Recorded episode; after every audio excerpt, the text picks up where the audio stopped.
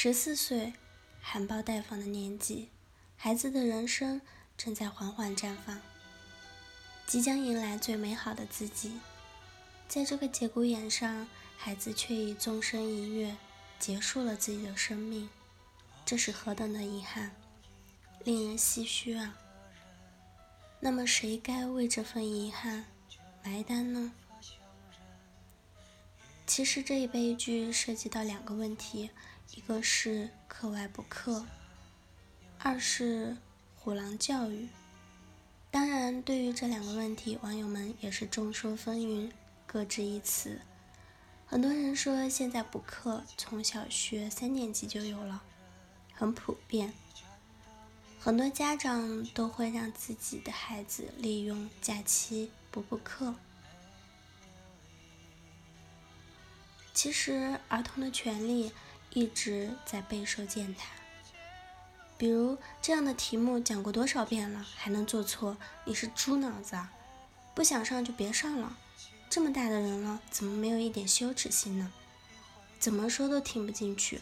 你是不是皮发痒啊？想挨揍就直说。这样的言语出现在成人之间，不可思议。可当成人。面对儿童时，一切都变得那么理所当然。教育专家早就指出，长久以来，儿童被看成是成人的附属品、私有物，整个世界都认为是成人的世界，儿童根本没有权利可言，只能受成人的压迫。现在社会虽然已经肯定了儿童的权利，并制定了一系列的。保护儿童的法律公约，但在中国的教育中，还还存在着不少的压迫、惩罚儿童的行为。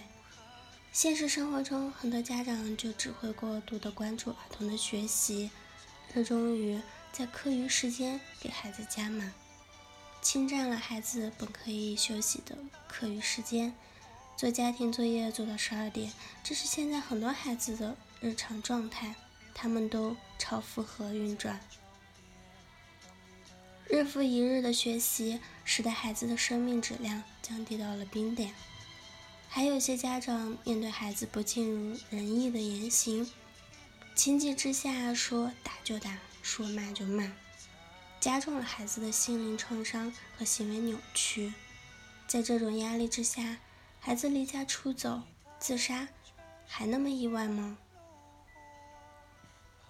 家长朋友，你知道吗？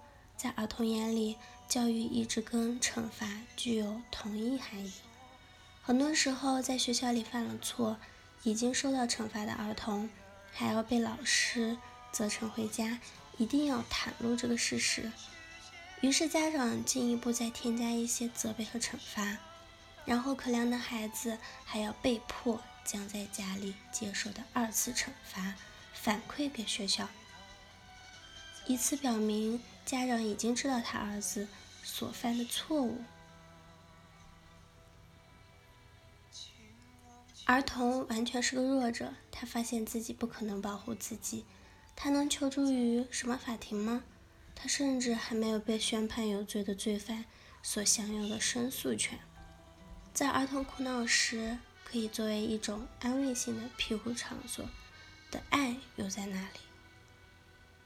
教师和家庭联合起来对儿童施加惩罚时，相信如果我们不联合，那对儿童的惩罚是无效的。本该温暖的家庭，本该快乐无忧的课堂，却成了孩子的牢狱。成人们唯一感兴趣的就是看到儿童通过考试，如此，儿童才能尽快获得一张社会通行证。成人以为自己一切都是为了孩子，却不知道这会是给孩子造成多大的伤害。尊重是每个成人都要学习的一课。教育专家认为，儿童是有自己的思想的，儿童只是小一码的成人而已。儿童是一个独立的生命体，他可以自由的选择工作，不要老师或者成人去选派。儿童和成人享有同样的权利，成人应该给予儿童足够的尊重，做任何决定时都应征求儿童的意见。成人尊重孩子，需要给儿童营造一个释放不满的环境，让孩子将负面情绪及时的宣泄出来，如此才能使孩子恢复心理上的平衡。相信有这样的环境，彭州的小女孩也不会走向生命的绝路。学校不是养猪场，知识更不是猪饲料。学习生活不应该在任何人的驱赶之下。过得面目全非。当学校变成了一座活生生的监狱，这样的中国式教育是病态了。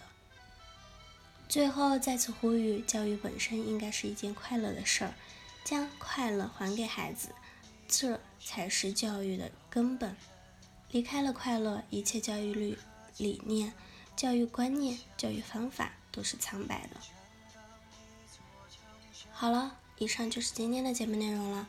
咨询请加微信 jlct 幺零零幺或者关注微信公众号“甘露春天微课堂”收听更多内容。感谢您的收听，我是 Cindy，我们下期节目再见。